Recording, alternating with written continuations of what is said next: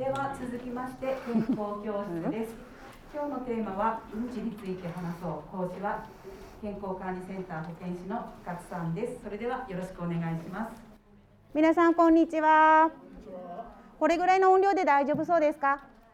大丈夫。じゃあ今日はお題ねこちらも前に出てますがうんちについて話そうということでお話しさせていただきます。先ほどご紹介にもあったように、えーと、私当院の健康管理センターで保健師してます深津と申します。よろしくお願いいたします。今回はうんちについてのお話です。会食快眠快便と言われるように便通は健康のバロメーターと言われています。うんちは体の調子に影響されます。その調子を左右するのは食事仕事や運動ストレス、睡眠、日常生活などが大きく関係します。皆さんはうんちについてどのようなイメージをお持ちでしょうか？汚い臭い見たくないもの？汚いものの代表という印象を持っている方が多いかと思います。でも世の中でうんちをしない人はいません。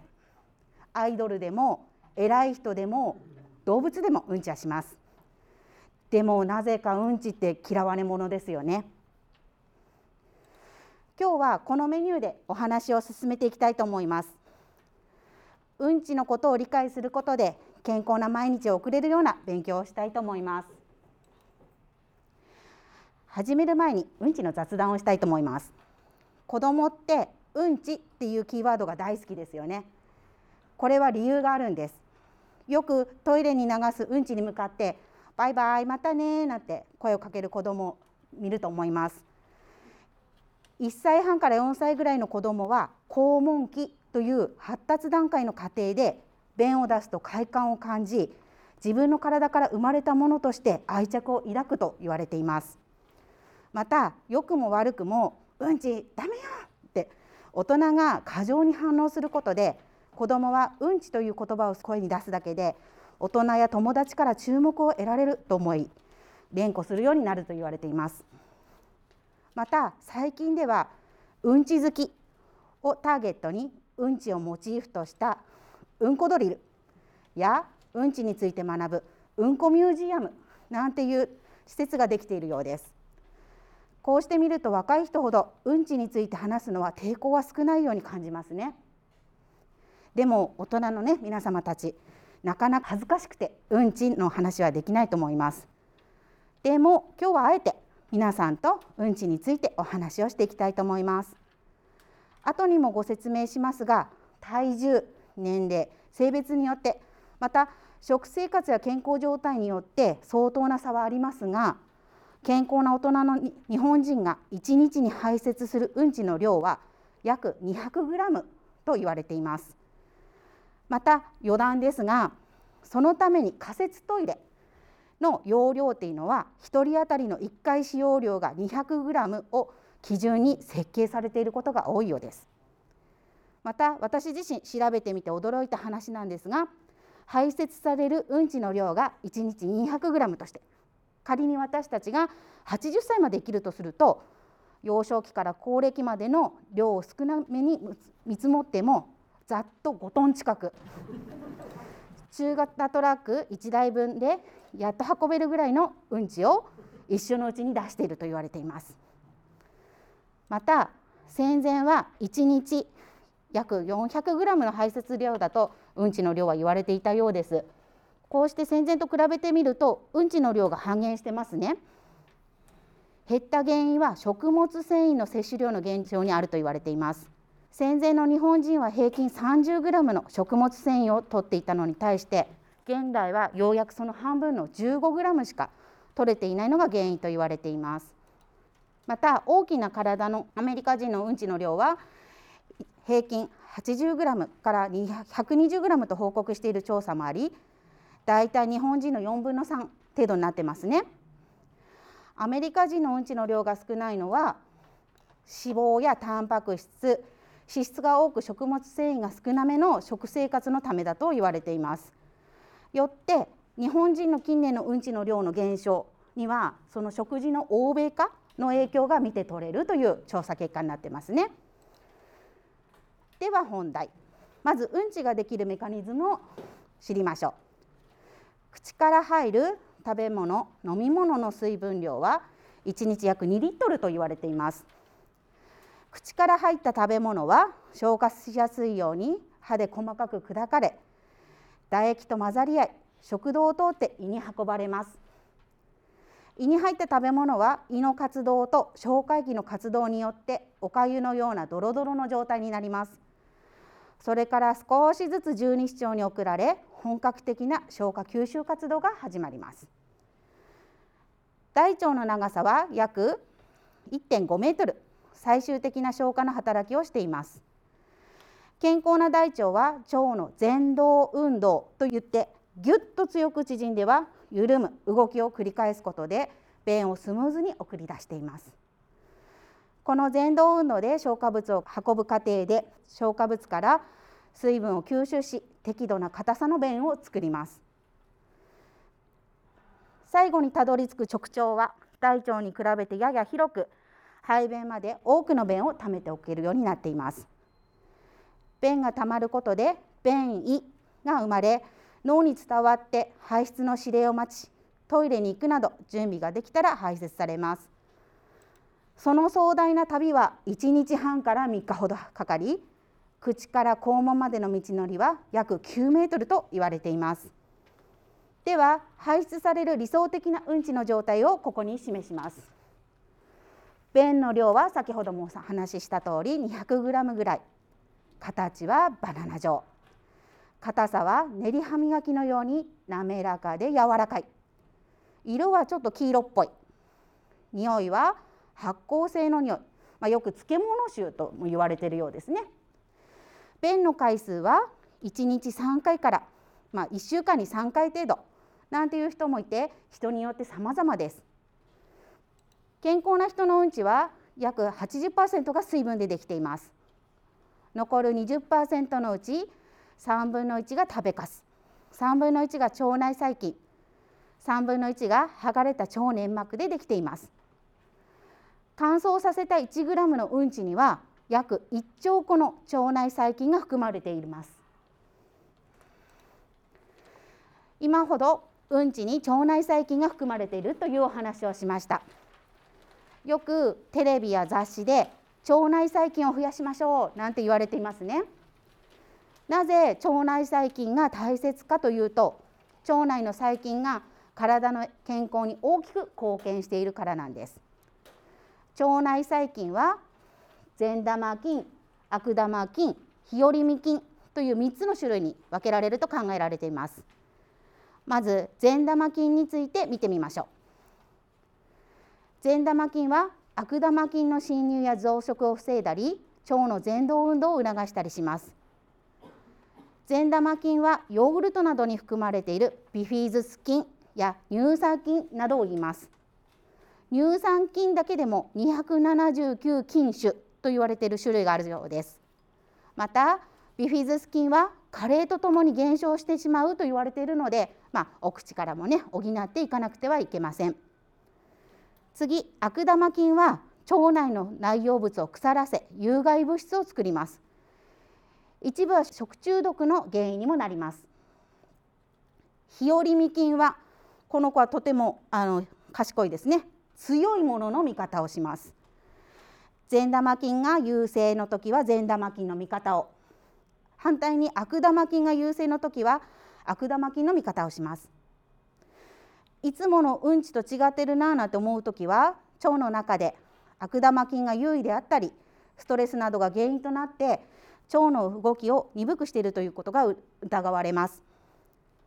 じゃあ善玉菌をいっぱいにした方がいいんじゃないの？なんて思われますが善玉菌だけだと良い働きをするのをサボってしまいがちになるようです。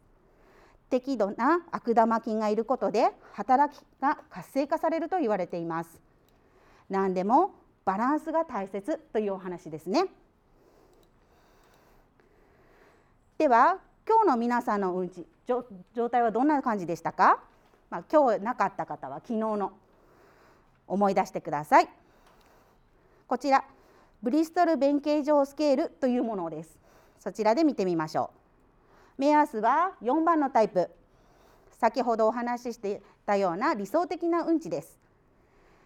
うんちは腸内を平均10センチの速さで進みます。この進み方が遅くなると水分が吸収されすぎて便が硬くなり余計に進み方が鈍ってしまいます。4番を目安に便の水分量が60%以下になると便が硬くなりますね。上の方のタイプになります。太くて硬いうんちは大腸の運動が低下している可能性。うさぎのうんちのようなコロコロとしたうんちは大腸のどこかで痙攣している便秘が考えられます。反対に下のタイプですね。柔らかくてバラバラひょろひょろってした形のうんちは水分85%程度になって水分の取りすぎや消化不良その他ストレスで自律神経が乱れているという状態を示します。またお腹の筋肉が少なく便を送り出す力が弱かったりダイエットによる食事量不足でうんちの量が少なくなっているなんていう原因もあります。さらに水分量が90%以上になると下痢の状態になります。暴飲暴食でも下痢になります。水溶性便まあね本当に水っていう時の場合は粘液血液など混じると、えー、細菌性赤痢や伝性性下痢、え、アレルギーなどが考えられますので注意が必要です。このようにうんちはただ出しただけではなく観察が必要ということになります。さらに観察の際は形だけではなく色もチェックしてください。そもそもうんちはなぜ茶色いのか肝臓で生成される消化酵素に胆汁という濃い緑色の液体がありますこれが胆のに一時貯留されて胆管を通り十二指腸に流れます。この胆汁が大腸までたどり着くと成分が腸内細菌の影響で変化してウロビリ脳源という成分になります。このウロビリ脳源が茶色いのでうんちも茶色になるという仕組みです。このように茶色いうんちが出るまでには長い消化管の旅が必要でどこか1箇所だけでかけても茶色いうんちは出ないということですね。では表で代表的なうんちの色を見てみましょう。先ほどの説明のように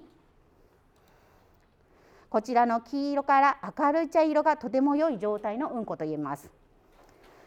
腸内環境を良好にする善玉菌も影響します善玉菌が優勢になると腸内は酸性に傾いて便は黄色や茶色っぽい色になります。一方で腸内環境を悪化させる原因とされる悪玉菌が優勢になると腸内はアルカリ性に傾くため濃い茶色になります。肉類や脂肪類を多く摂ったりするとアルカリ性に傾くためうんちの色がこのように変化します。注意してほしいのは黒色のうんちです。黒いうんちは胃から出血する胃潰瘍または胃がんなどの可能性があると教えてくれています。胃酸の影響で血の成分であるヘモグロビンが変化して血が黒くなるためです。もちろん黒い黒色っていうのは先ほど言った通り肉類の影響もあるので前日に食べたものを思い出して食べ物の影響がないかなんていうふうに確認するのも大切になります。灰白色白っぽいうんちにも注意が必要です。前にもお話しした通りうんちが茶色になるのはウロビリ脳源の元になる胆汁が必要でした。肝臓や胆のに炎症があったり胆汁の通り道である胆管に石やがんが詰まってしまうと灰色から白色のようなうんちが出ます。またその胆汁がうんちとして排出されないと血液中に濃度が高くなってしまいます。手のひらや目の白い部分が黄色くなってしまいます。その場合は処置が必要な場合が多いので早めに受診してください。赤色のうんちも注意が必要です。大腸や肛門からの出血が多い時に見られます。イボ痔や切れ痔などならまだ安心ですが潰瘍性大腸炎や大腸がんなどの出血も考えられます。今ほど色についてお伝えしてきましたが外来通院中の方の中には内服しているお薬によって便の色に変化が起きるものもあるので観察の際には注意が必要です。例えば検診などで透視用のバリウムを使用した場合は白色のうんちが出ます。あと鉄剤などを内服していると黒色のうんちワルファリンカリウムなど抗凝固剤を内服していて例えば胃の方にちょっと出血傾向があるぞっていう時は赤色のうんちが出ている可能性があります。その際には自己判断せずかかりつけ医に相談してください。うんちの困りごとについてお話ししたいと思います。よく相談があるのは下痢と便秘です。今回は時間の都合上便秘についてお話をしたいと思います。一般にうんちが出ないことを便秘と言いますね。人によって様々で1週間うんちが出ていなくても苦しくないなんていう人もいれば1日出ないだけでもお腹が張って苦しいなんていう人もいます。たとえ回数が少なめであってもすっきり出ていれば便秘ではありません。逆に毎日排便があってもうんちが硬くて量が少なくて残便感がある場合は便秘と言えます。慢性便秘症ガイドライン2017では便秘症を本来体外に排出すべき糞便を十分量かつ快適に排出できない状態と定義しています。また日本内科学会では3日以上排便がない場合または毎日排便があっても残便感がある状態とされています。平成28年国民生活基礎調査によれば日本での便秘症の方の割合は男性2.5%女性4.6%でした。便秘症の方の食生活を生活習慣を見てみると朝食を取らない人が多く見られます。またダイエットの経験がある方その他運動をしない人睡眠を十分に取らない人が便秘になりやすくなると言われています。便秘の時には腸内で悪玉菌がどんどん増殖していくので食べたもののカスが腐敗してガスを発生しやすくなります。そうすると見た目にもお腹がパンパンに張った状態になって苦しい状態が続くことになります。また腹痛も起こりやすくなります。腸に溜まった便やガスはいわば出口が完全に塞がれ狭いところに閉じ込められているという状態なので痛みを生じやすくなります。さらに便秘が続くと腸全体の働きが弱くなり吐き気や食欲不振なども起こりやすくなります。こうした内臓トラブルによって血行が悪くなり新陳代謝が滞ることによって肌の張りやツヤがなくなって吹き出物ができることがあります。さらにイライラ不眠頭痛肩こりめまいなどを引き起こすこともありますし硬いうんちを一生懸命排出しようとすることで痔が起こることもあります。このように便秘はさまざまな症状を全身に引き起こすリスクがありますまた便秘症は非便秘症に比べて優位に大腸がんの罹患率が高いと報告されていますまた排便時の土石息みですねによって高血圧の患者さんは血管トラブルを招きやすいとされ生命予後にも影響されると言われています。まあ、便秘でいいことは何もないということですね。便秘にも種類があります。大きく分けて4つです。まずは大腸や直腸の働きの異常による機能性便秘。これは最も多い便秘のタイプになります。A の弛緩性便秘は筋力低下などにより腸の動きが鈍くなることで起こります高齢者が便秘しやすい原因の一つとなります腸内にうんちが長時間とどまるため水分が吸収されてうんちがどんどん硬くなります。朝食を取らなかったり運動不足などの乱れた食生活による、えー、便秘もこれに該当します。B の痙攣性便秘は自律神経の乱れにより腸の前動運動が強くなりすぎて腸が痙攣を起こしうんちの流れがスムーズに行われなくなることに起こる便秘です。ストレスの影響が強いと考えられて下痢と便秘を繰り返しやすい傾向があります。C の直腸性便秘ですね。直腸の周りには便がやってきたことを感知するセンサーがたくさんあります。しかしあまり我慢ばかりしているとこの働きが鈍り便秘を感じなくなってしまいます。トイレを我慢する女性に多いとされています。そして2気質性便秘というのはうんちの通過が物理的に妨げられて起きることを言います。大腸がんや手術後の癒着炎症性疾患のなどのために大腸の中をうんちがスムーズに通過できずに起こる便秘です。3の症候性便秘では、まあ、病気によるもので、えーと、前動運動が弱くなって便秘がちになります。また4薬剤性便秘。これは別の病気の薬の副作用で起こる便秘というものです。抗うつ剤や咳止めなど、えー、大腸の前動運動を抑えるので副作用で便秘になることがあります。便秘といっても様々なタイプがあることが分かりました。ではその便秘を改善するにはどうしたらよいでしょうか。便秘解消にはいろいろ方法がありますが排便を促す腸内環境を整えるためにもまずは食生活の見直しが大切です。食物繊維は便量を増やし排便リズムを回復させる効果に期待ができると言われています。食物繊維には水溶性食物繊維と不溶性食物繊維の2種類があります。文字通り水溶性食物繊維は水に溶けやすいというのが特徴で便を柔らかくしてくれます。腸内の善玉菌を増やす効果があり柔らかい便を作る働きがあります。海藻類やいちごやみかんなどの果物オクラモロヘイヤなどのネバネバ野菜が代表です。痙攣性便秘の人にはこちらの食材がおすすめです。不溶性食物繊維は水に溶けず腸の中で水分を吸収して膨らみ便の傘を増やし腸の運動を盛んにしてくれます。さつまいもじゃがいもなどの芋類ごぼうなどの根菜類きのこ豆雑穀など。弛緩性便秘の方にはこちらがおすすめです。いずれもこれら2種類の食物繊維をバランスよく摂ることが大事になります。その他便秘への効果が期待できる食べ物をご紹介します。納豆味噌醤油塩麹ヨーグルトなどの発酵食品。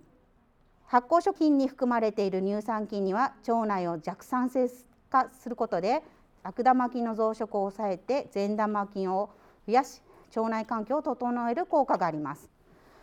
オリーブオイルは大腸を刺激して前動運動を促します。また潤滑油の役割を果たして排便をスムーズにすることもします。なので納豆にオリーブオイルを少量入れて食べるのも最強フードと言われています。あとはオリゴ糖などですね。またプルーンは2種類の食物繊維をバランスよく含んでいるほか大腸の水分を抑え便が硬くなるのを防ぐ成分が含まれていると言われています。以上説明してきましたが1種類だけ過度に摂取するのではなく3食バランスよく食事をとることが大切です。その他にできる便秘の対策をご紹介します。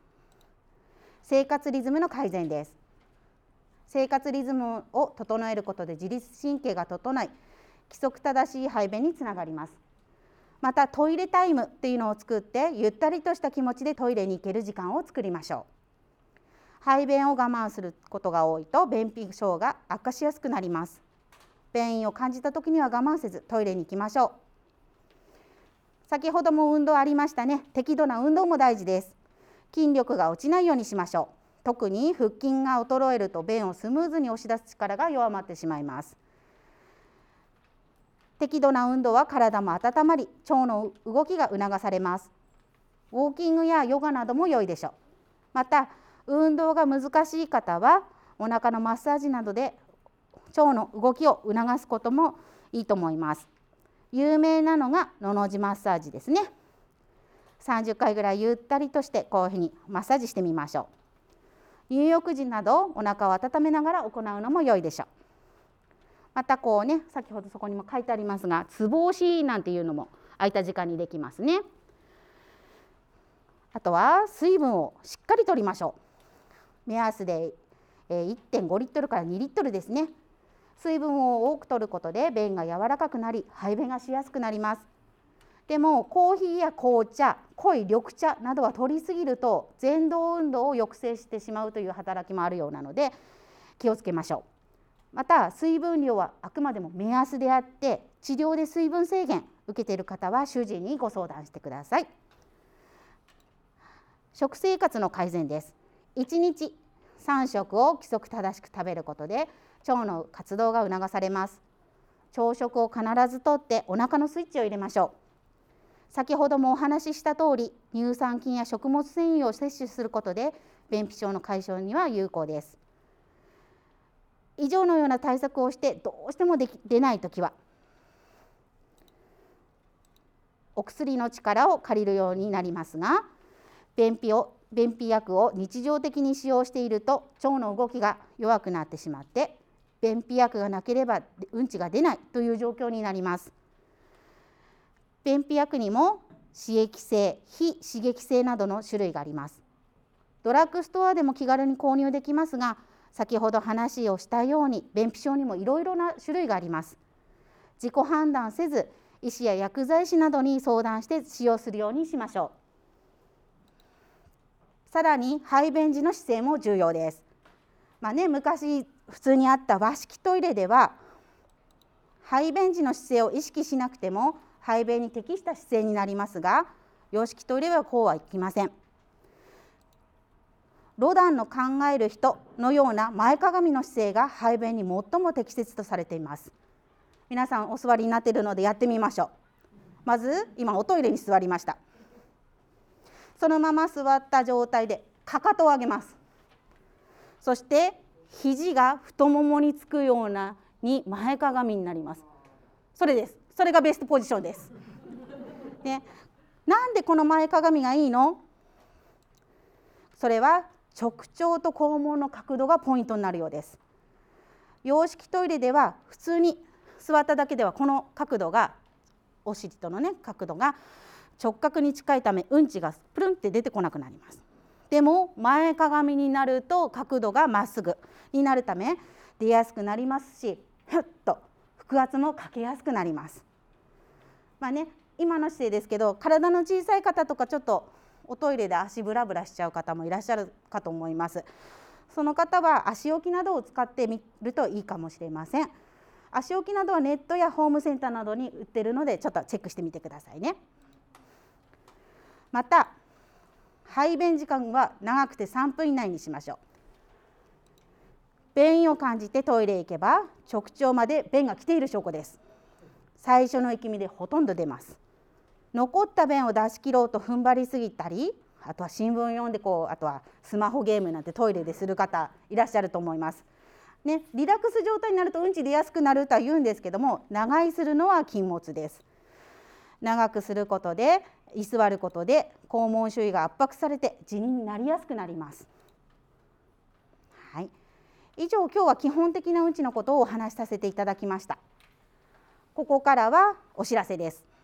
私は健康管理センターという部署に所属しています。主に健康診断の受診の際のお手伝いをさせていただいてます。そこでお願いがあります。健康診断で検便検査したことあるかと思います。検便検査はうんちに血液が潜んでいるのを調べる検査で国が死亡率減少に効果があると推奨しているものです。簡単に検査が受けられるのが特徴だと思います。大腸がんが発生すると多くの場合下部消化管内で出血します。下の方の消化管ですね。そのため採取したうんちに血液が混ざっていればがんの恐れがあると判断することができます。まあ、生理や痔による出血であっても便に血液が付着すれば陽性となってしまいますが検便検査を受けて結果が陽性だった場合は速やかに原因を明確するために内視鏡検査を受けましょう日本医師会によると仮に検便検査を受けた方1万人が受けた場合そのうち665人が便潜血陽性と診断されてそのうちの19人の人が大腸がんと診断されていると報告されています。大腸がんは男女とともに罹患率死亡率の順位が高く2020年7月に公開された最新がん統計によれば2018年の女性のがんの死亡率は大腸がんが最も多いという結果が出ています。大腸がんの罹患のリスクが高まる40歳以上または過度の飲酒や動物性脂肪の多い食事など食生活が乱れてるなと自覚する方は年に一度は大腸がん検診を受けましょう。健康をチェックするきっかけになきっかけに健康診断を受けてください。はい本日のまとめです。うんちは健康のバロメーター。毎回色量形をチェック。我慢は禁物です。出なくてもトイレタイムを作ってください。先ほどの考える人の姿勢で3分以内に済ませてください。食事は3食きちんと水分も忘れずに。また先ほどの私のお知らせでした。便潜血陽性時は精密検査を受けましょう。便は漢字で頼りと書きます。健康の良いお便りだと思います。そのお便りは体調の異常を早期にお知らせしてくれます。すっきり気持ちよくうんちを出してお便りをよく見る習慣をつけてください。以上です。ご清聴ありがとうございました。